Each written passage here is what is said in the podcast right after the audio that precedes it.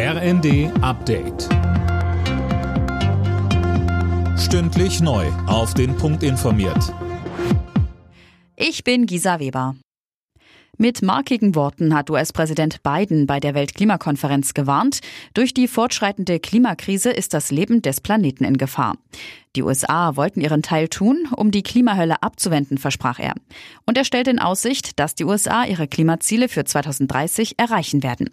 Die Vereinigten Staaten als größte Volkswirtschaft und zweitgrößter Verursacher von Treibhausgasen spielen eine entscheidende Rolle im Kampf gegen die Erderwärmung.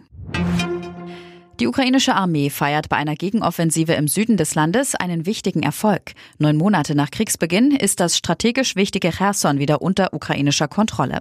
Anne Brauer. Die russische Armee ist abgezogen. Ukrainische Streitkräfte rücken jetzt in die Stadt ein. In den sozialen Netzwerken kursieren Videos, wie Chersons Bewohner die ukrainischen Soldaten feiern. Gänsehaut, twittert dazu zum Beispiel Ex-Botschafter Andrei Melnik. Cherson gehört zu den Gebieten, deren völkerrechtswidrige Annexion Russlands Staatschef Putin verkündet hatte. Der Erfolg der Ukrainer dort bringt den Kreml auch im eigenen Land in Erklärungsnot. Wie so häufig in der Pandemie machen einzelne Bundesländer ihr eigenes Ding. Baden-Württemberg, Bayern, Hessen und Schleswig-Holstein haben angekündigt, die Corona-Isolationspflicht für positiv getestete Menschen aufheben zu wollen.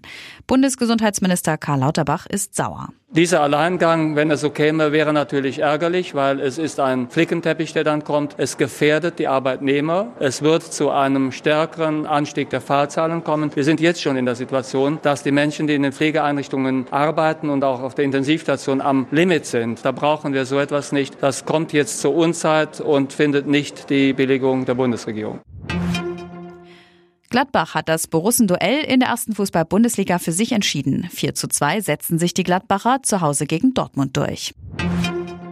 Und die deutsche Handballnationalmannschaft der Frauen ist mit einem Sieg in die EM-Hauptrunde in Nordmazedonien gestartet. Gegen die Niederlande gewann die Mannschaft am Abend deutlich mit 36 zu 28. Alle Nachrichten auf rnd.de